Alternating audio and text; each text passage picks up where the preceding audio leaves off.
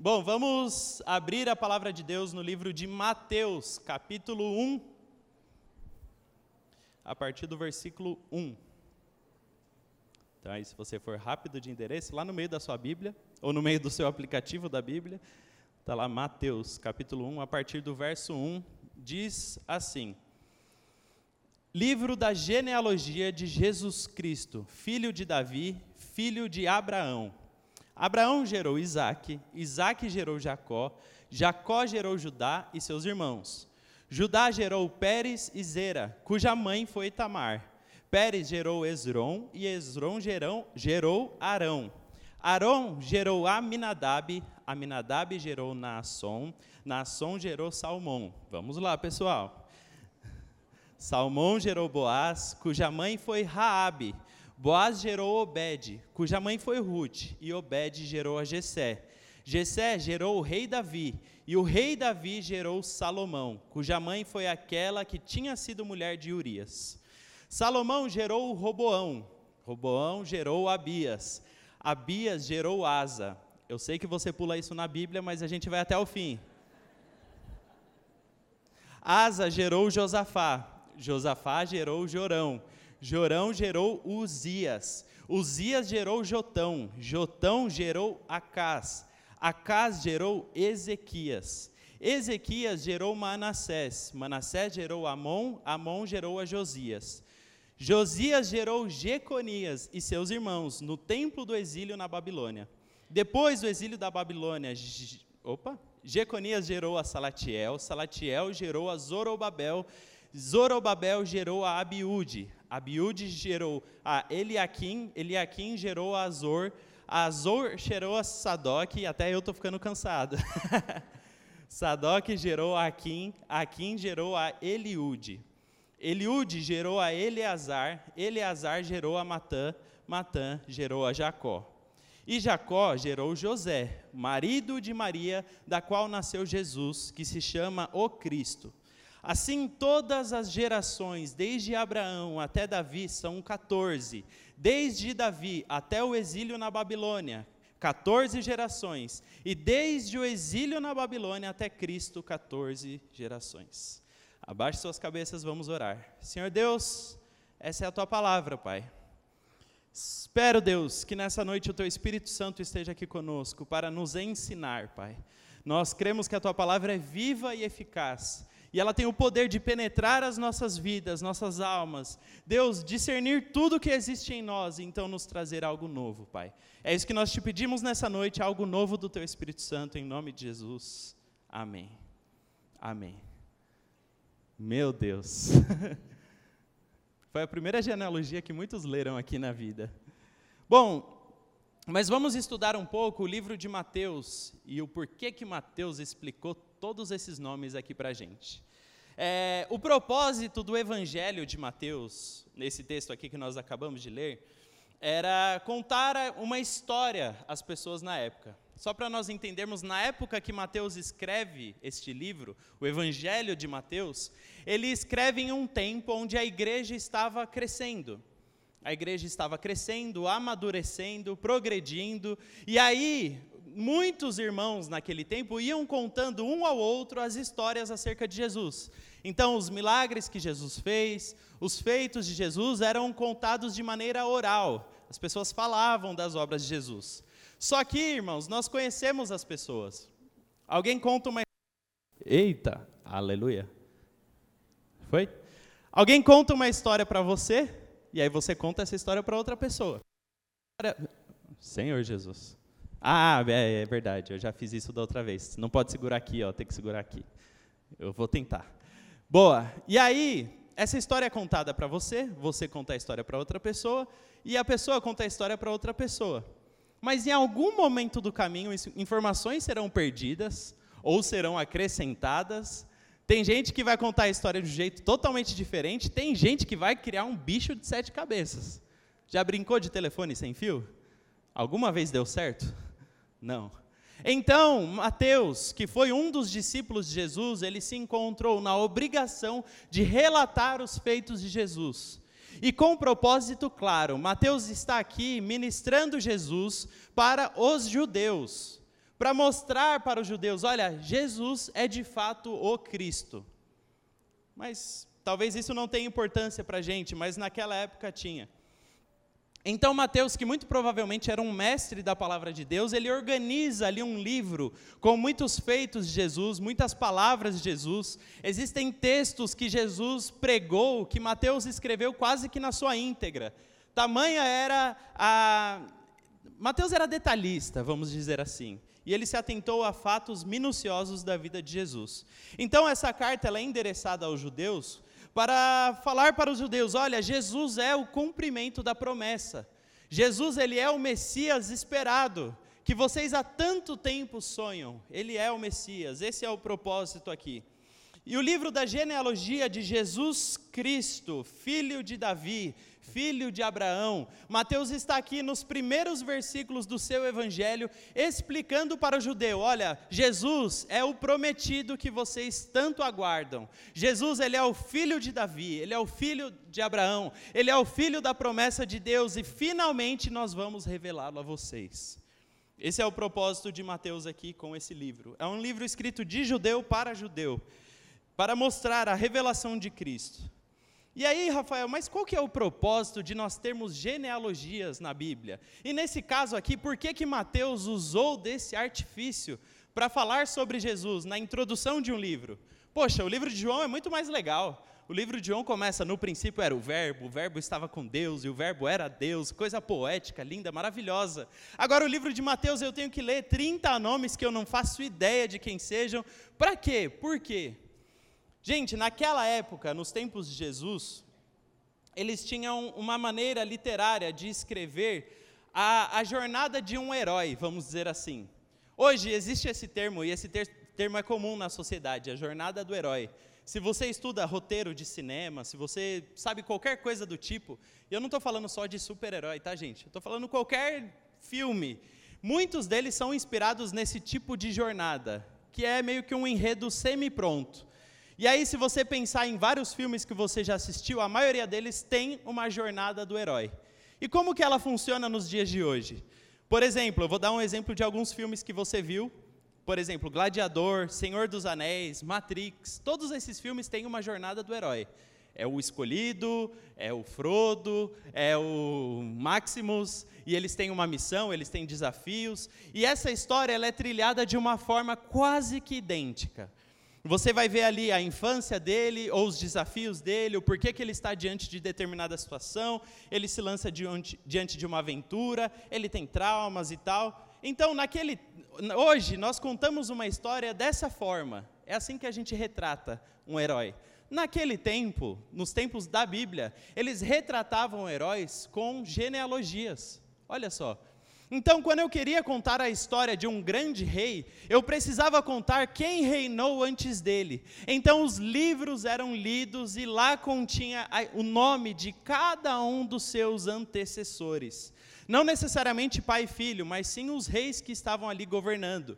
E também muitos reis que tinham a sua genealogia baseada em outros reis era sempre contada. Fulano, filho de Beltrano, filho de Beltrano. Nós vamos ver que no Antigo Testamento isso acontece muito. Organizado pelas casas de Israel, você vai ver quando fala de uma pessoa, filho de não sei quem, neto de não sei quem e tal. Naquele tempo, a genealogia servia para trilhar a história de um herói. E aí o propósito dela era os nomes citados, os nomes anteriores, davam importância ao atual, e o nome atual dava importância aos nomes anteriores. Faz sentido? Então, os nomes retratados aqui, que Mateus fez questão de colocar, que foi Abraão, foi Davi, foi homens importantes para a história de Israel. Foi Isaac e Jacó, foi tantos homens que passaram pela história de Israel. Esses homens, eles dão importância a Jesus. E Jesus dá importância a esses homens. E aí, nós queremos ler e entender que Jesus ele está presente no Antigo Testamento. Lembra que eu falei para vocês? Jesus é o cumprimento de uma promessa que Deus havia dado ao povo. Todo o Antigo Testamento nós vamos ver textos e mais textos que revelam para o judeu: olha, no futuro virá alguém uma pessoa irá se revelar na terra. Alguém vai chegar, alguém vai aparecer e esse alguém é diferente. Vocês nunca viram nada parecido. E aí, se nós estudarmos a palavra de Deus, nós vamos ver que Jesus não é revelado aqui em Mateus. Quando nós lemos o nome dele, o Evangelho de Jesus Cristo. Não, Jesus Cristo está nas entrelinhas durante todos os textos do Antigo Testamento. A todo momento, Jesus é, assim, conta-gota, ele é revelado ao homem. Primeiro, Deus vai dando indícios, formas, maneiras de como ele agiria, como Jesus se manifestaria, de que forma ele viria à terra, de que forma ele pregaria a sua palavra. Tudo isso está no Antigo Testamento. Tem como pregar um evangelho completo a partir do Antigo Testamento. Só para vocês verem o tamanho do nosso Deus. E aí, em Deuteronômio 18, 15, nós vamos ter um texto que diz assim: O Senhor seu Deus fará com que do meio de vocês, do meio dos seus irmãos, se levante um profeta semelhante a mim, e a ele vocês devem ouvir.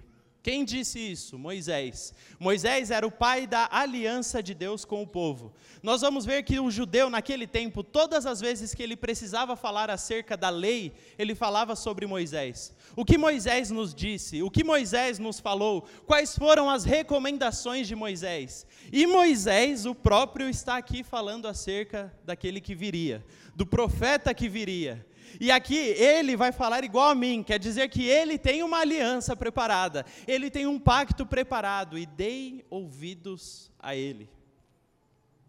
Miqueias 5:2 diz assim: E você, Belém Efrata, que é pequena demais para figurar como grupo de milhares de Judá, de você sairá aquele que há de reinar em Israel, e cujas origens são desde os tempos antigos, desde os dias da eternidade. Então aqui em Miqueias, por meio de uma profecia, Miqueias ele profetiza acerca de alguém que viria, nasceria em Belém, e ele é prometido desde os tempos antigos, desde a eternidade. Jesus Cristo estava pronto para se manifestar na terra desde o princípio dos séculos. Sabe, não é uma obra que começou quando ele nasceu ali de Maria. Era uma obra que já estava pronta, já estava em Deus, já estava perfeitamente executada, só precisava acontecer. Isaías 7,14 diz: Portanto, o Senhor mesmo lhe dará um sinal. Eis que a virgem conceberá e dará luz a um filho, ele chamará Emanuel. Emanuel significa Deus conosco. Então, uma mulher virgem, ela terá um filho, e esse filho, essa criança, será Deus no meio do povo. Será finalmente Deus habitando entre nós. E aí nós temos um outro texto aqui, 2 Samuel 7, 16, diz assim: Quanto a você e a sua casa e o seu reino serão firmados para sempre diante de mim, e o seu trono será estabelecido para sempre. Segundo todas essas palavras e conforme toda essa visão, assim Natã falou com Davi. Então Natã prometeu a Davi um reinado eterno. Mas, gente, como que uma pessoa pode garantir que sempre haverão reis de uma determinada linhagem? Como que se garante isso? Porque não é dessa terra, não é natural dos humanos, era algo divino que iria acontecer, era um reinado divino que seria estabelecido, e seria da raiz de Davi. Existe outra promessa de Cristo aqui no Antigo Testamento. E aí, os ensinamentos que vamos ver, a partir desse texto que lemos, é que Jesus sempre está presente. Sempre.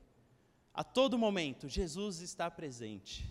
Vira para a pessoa que está do seu lado aí, fala para ela: Jesus está presente.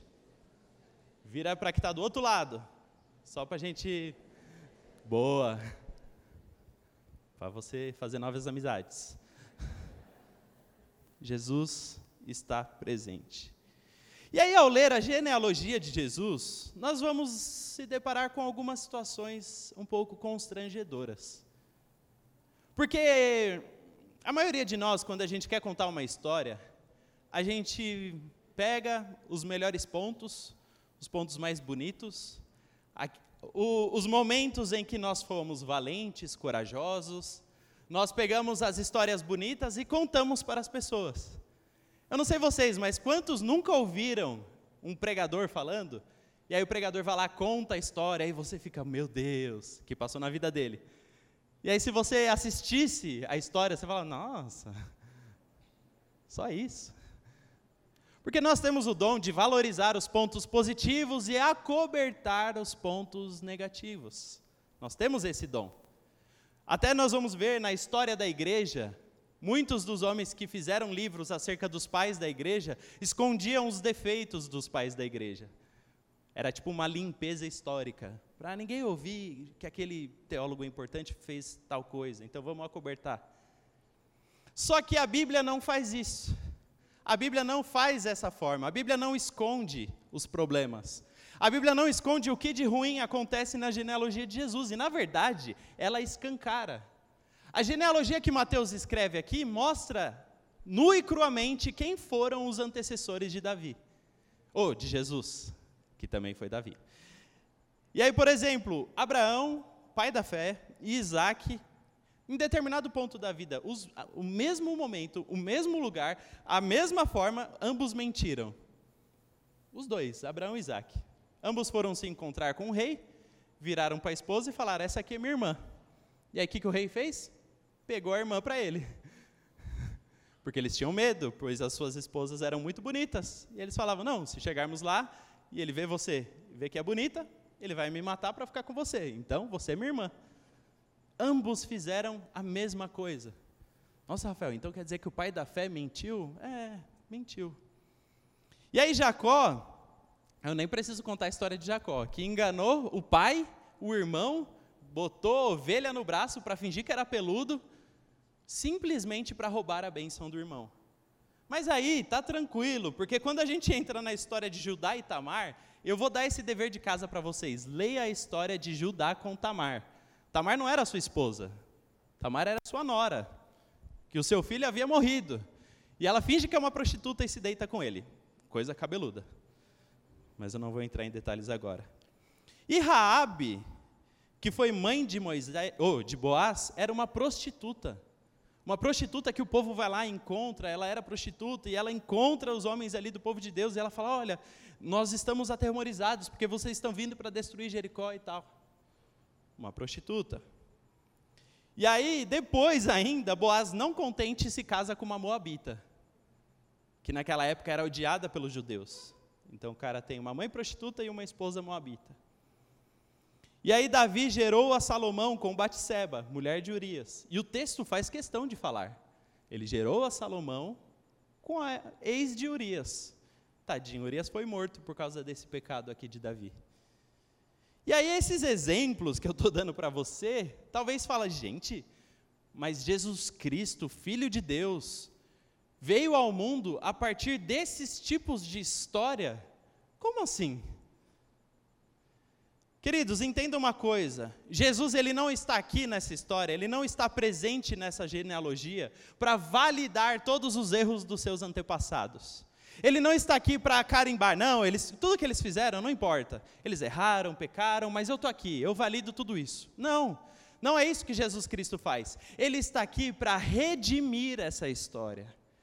Jesus ele se manifesta aqui nessa, nessa linhagem, não para falar, olha, foi tudo certo. Não, ele está aqui para transformar essa linhagem, para redimir. E aí, talvez o seu passado te envergonhe. Talvez o seu passado seja desconfortável. Se você for contar a história da sua vida, não cobrindo os detalhes, não acobertando os detalhes imperfeitos da sua vida, talvez você não tenha coragem de nos contar.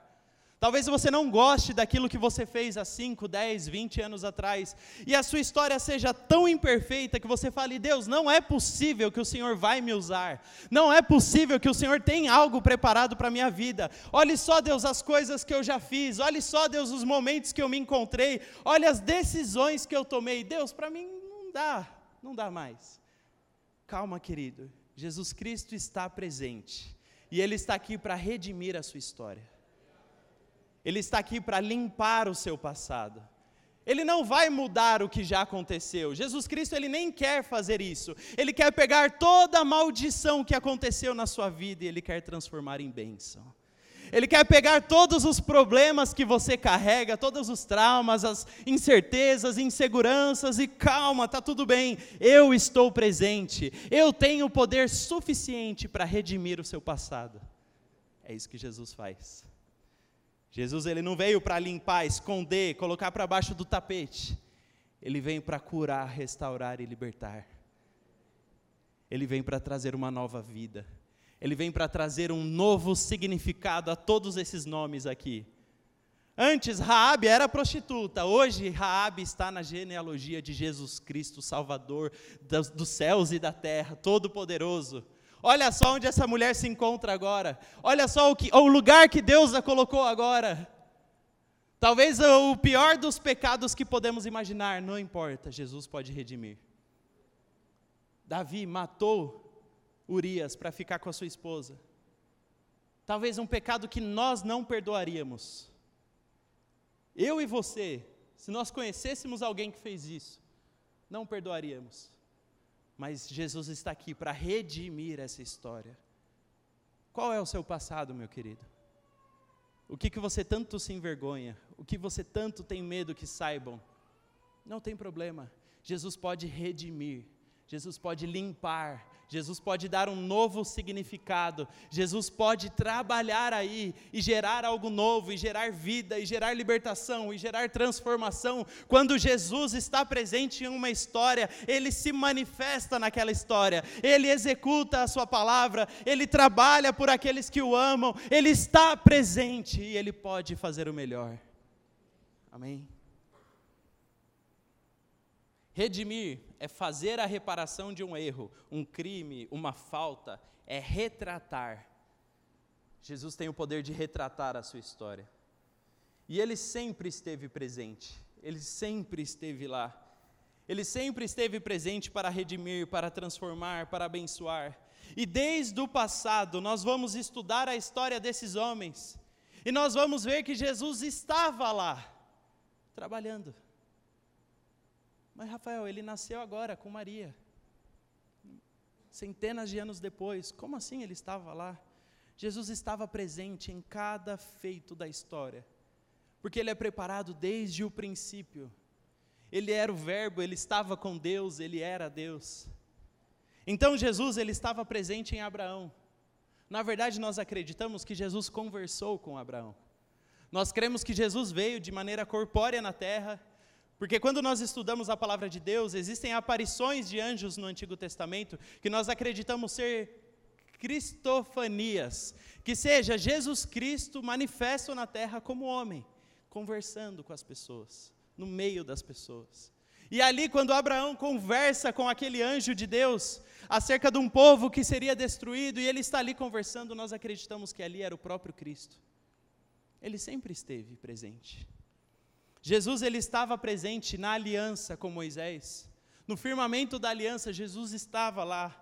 Jesus estava presente em todos os reinados que passaram por Israel, os tempos de rebeldia, os tempos de exílio, os tempos de crise. Jesus ele sempre esteve presente. Jesus ele esteve presente com profetas que falaram a palavra de Deus, que se manifestaram diante do povo. Ele sempre esteve presente. Nos altos e baixos de Israel, Jesus sempre esteve presente. Querido, ele sempre esteve lá. Pode ser que você tenha conhecido a Jesus há meses, há um ano, há cinco anos. E aí, na sua ideia, na sua cabeça, Jesus ele começa a se manifestar na sua vida a partir do momento que você o conhece. Quando na verdade não. Jesus sempre esteve presente.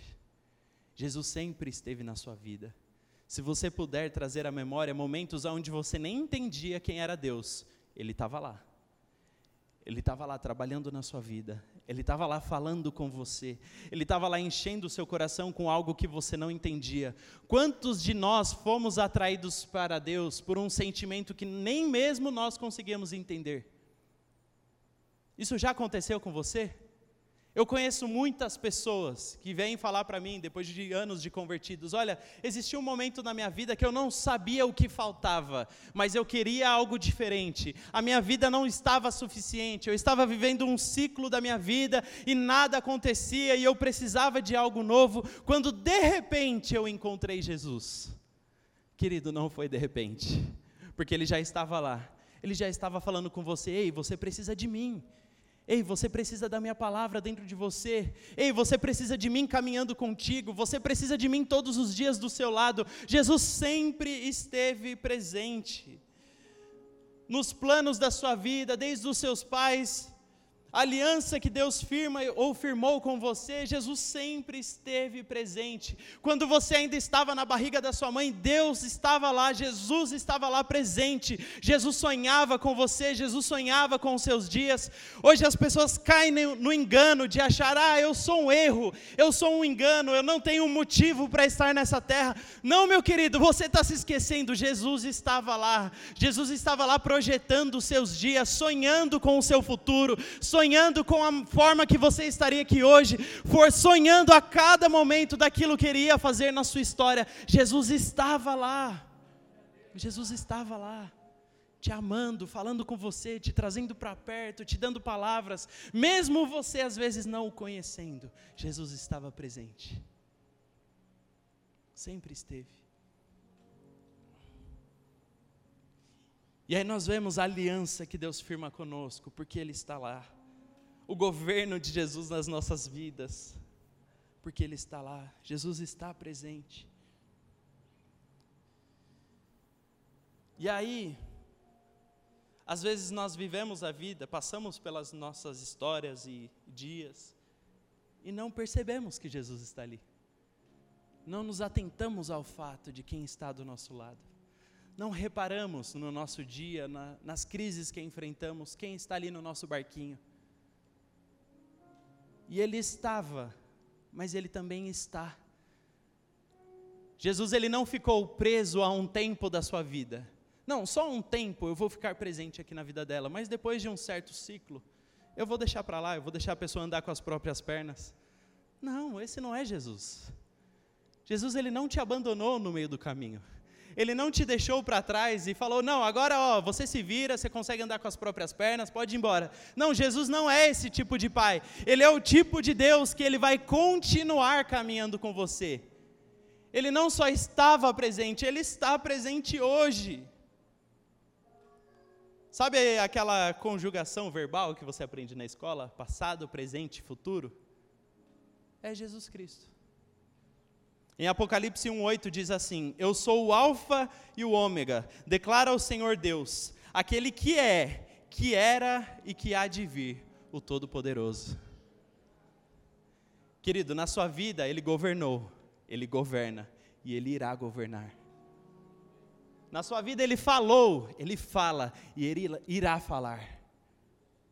Ele fez, ele faz e ele ainda fará porque a obra de Jesus ainda está incompleta na sua vida. A palavra de Deus nos ensina isso. Nós estamos cada dia sendo aperfeiçoados até o dia de chegarmos na estatura do varão perfeito. A obra que Jesus tem para realizar na sua vida ainda não terminou. Então calma, meu querido. Você está ansioso, Jesus? A minha vida ainda está imperfeita. Eu ainda tenho pecados. Eu ainda tenho defeitos. Eu ainda tenho coisas que precisam ser resolvidas. Calma, Jesus Jesus está presente, Jesus estará presente, Jesus irá se manifestar, Jesus irá trabalhar, Jesus está lá no seu futuro agora, cuidando da sua vida, cuidando da sua casa, cuidando dos seus filhos, porque Ele é um Deus do ontem, do hoje e do amanhã, aquele que era, que é e que há de vir, o Deus de ontem, o Deus de hoje e de amanhã é o nosso Cristo.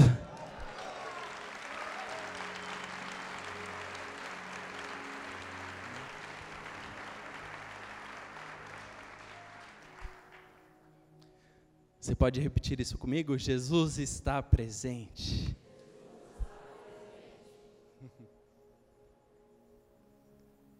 Jesus está presente.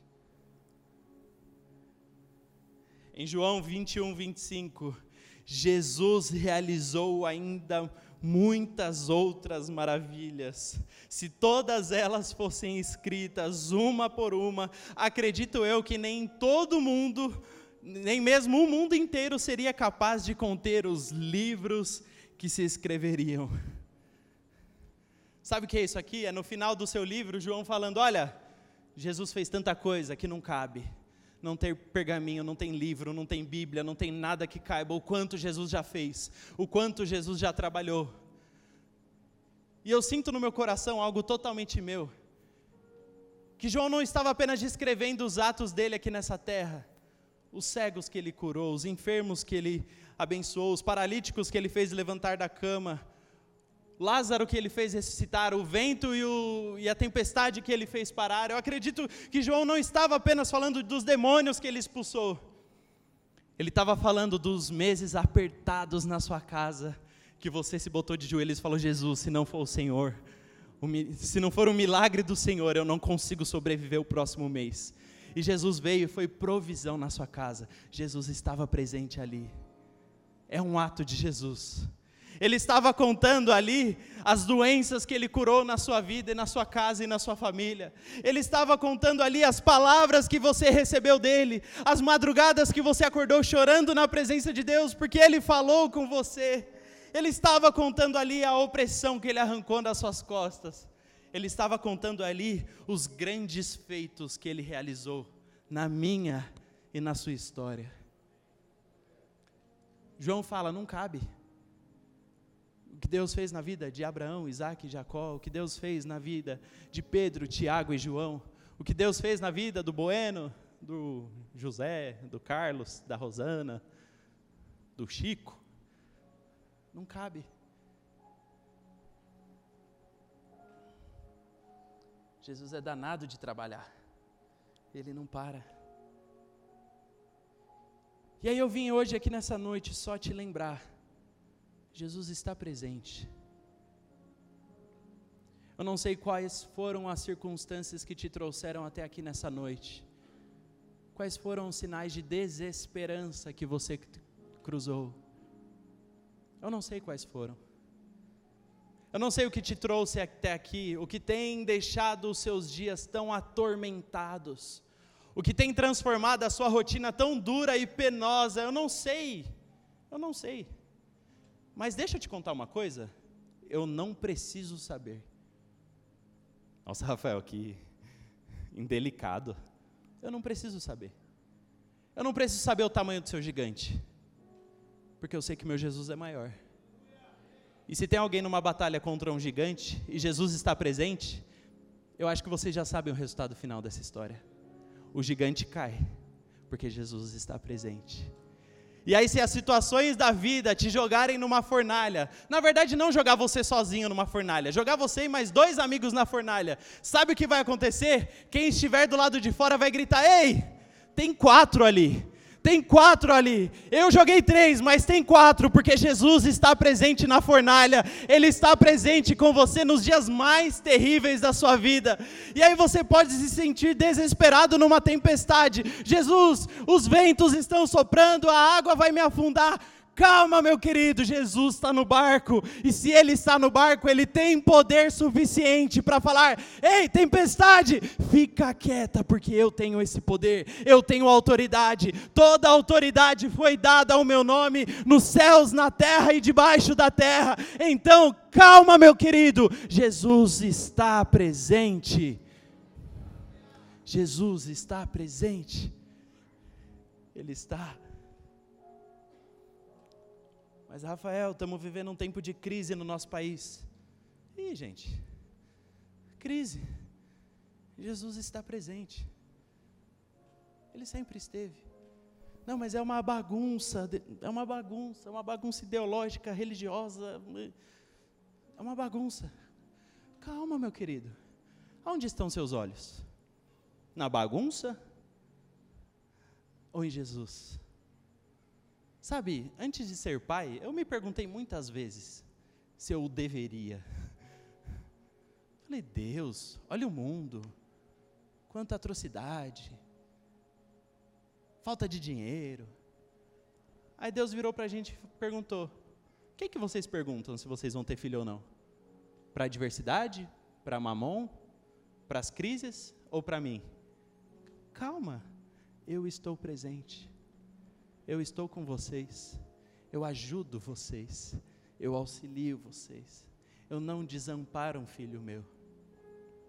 A história pode não fazer tanto sentido, Pode não ser a história mais linda do mundo, a genealogia com os maiores heróis, pode ser que não. Pode ser que traga vergonha, mas calma. Jesus ele veio redimir, ele veio transformar.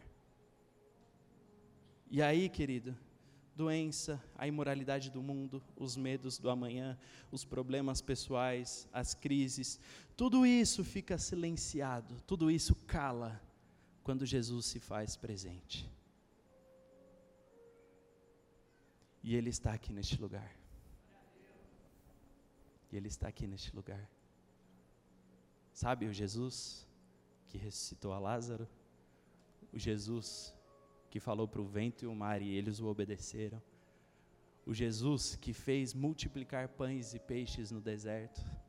Esse mesmo Jesus está aqui hoje, está no meio de nós todas as reuniões, todos os cultos, todos os momentos que na sua casa você dobra o seu joelho, todos esses momentos Ele está com você.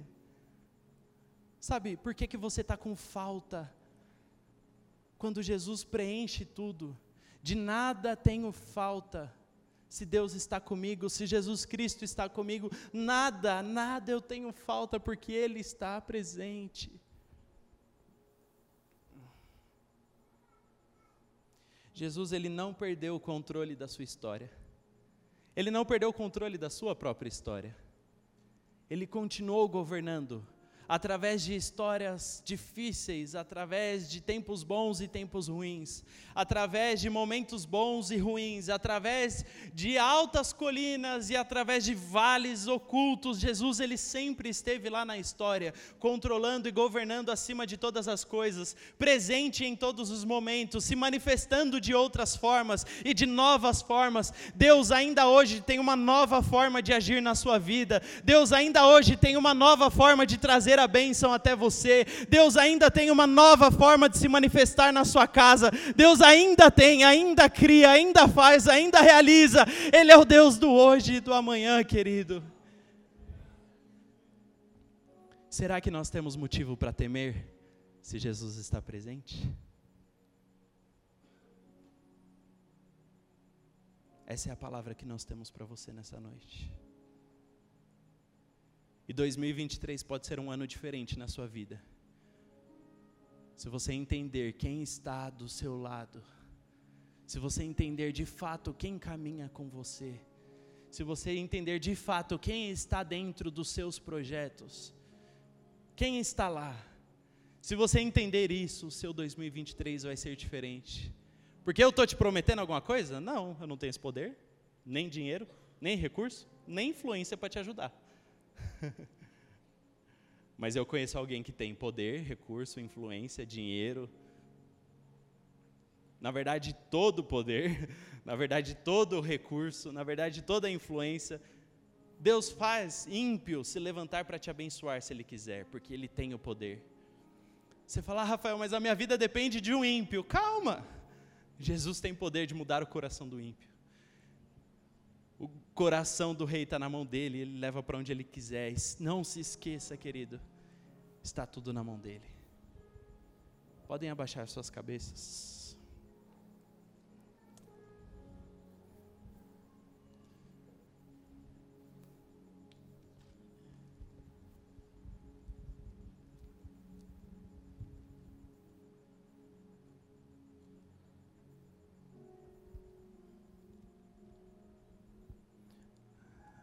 Pare aí um momento e reflita sobre o porquê que você está tão desesperado. O porquê que você entrou nesse lugar tão aflito. Por quê? É o medo do gigante? É o medo da tempestade? É o medo do amanhã? É o medo da economia? É o medo da sua empresa que está devendo 40 bilhões? É o medo das circunstâncias? Ei, calma. Eu vim aqui nessa noite só para te lembrar. Nada do que eu falei aqui hoje é novo. Nada. Eu vim aqui para te lembrar, calma, Jesus está presente. Jesus está no seu barco. Jesus está junto de você. Jesus está te acompanhando em cada uma dessas circunstâncias. Jesus está vendo seu filho que está distante. Jesus está vendo seu pai que está doente. Jesus está vendo a dor profunda na sua alma. Jesus está vendo as noites em claro que você não consegue mais dormir. Calma, Jesus está presente. Quantas e quantas noites você olhou para dentro de você e falou: Jesus, não é possível que o Senhor está aqui comigo. A, a tristeza é tão grande, a dor é tão grande, a aflição é tão grande, não é possível. Ei, querido, eu te digo, calma, Jesus está presente, Jesus está aí com você, Jesus está falando agora aí no seu coração, Jesus está te dando uma paz agora aí no seu coração que não faz sentido, que vai contra tudo aquilo que você tem visto no seu, dias, no seu dia a dia, mas é porque Ele está aqui, Ele é presente, Ele fala, Ele se manifesta, Ele penetra os nossos corações e Ele realiza algo novo, porque a obra é dEle. Vocês assim sentados mesmo, eu gostaria de orar. Espírito Santo de Deus, eu oro pela vida dos meus irmãos que estão aqui. Eu oro porque tantas pessoas estão aqui nessa noite, tantas pessoas angustiadas com o amanhã, angustiadas com a crise, angustiadas com os problemas, angustiadas com os traumas, angustiadas com o passado negro, angustiadas com tanta dor e aflição que se correram até aqui. Mas Deus, lembre a elas, Deus, que Jesus está presente que Jesus está aqui, que Jesus se manifesta, que Jesus fala, que Jesus tem o poder de transformar essa situação, que toda maldição diante do Senhor Jesus Cristo é transformada em bênção, que toda obra do diabo gerada contra as nossas vidas tem o poder de ser quebrada através do nome de Jesus, que não existe poder na terra, em cima ou debaixo da terra, que se compare ao nome de Jesus. E que a paz do Senhor, que excede todo entendimento, que excede toda circunstância, que excede toda crise, invada os nossos corações nessa noite, invada as nossas mentes nessa noite, que a paz do Senhor governe as nossas vidas, que a paz do Senhor esteja presente na nossa história, que a paz do Senhor habite e reine dentro de nós porque Jesus está presente aqui. Se coloque aí de pé no seu lugar.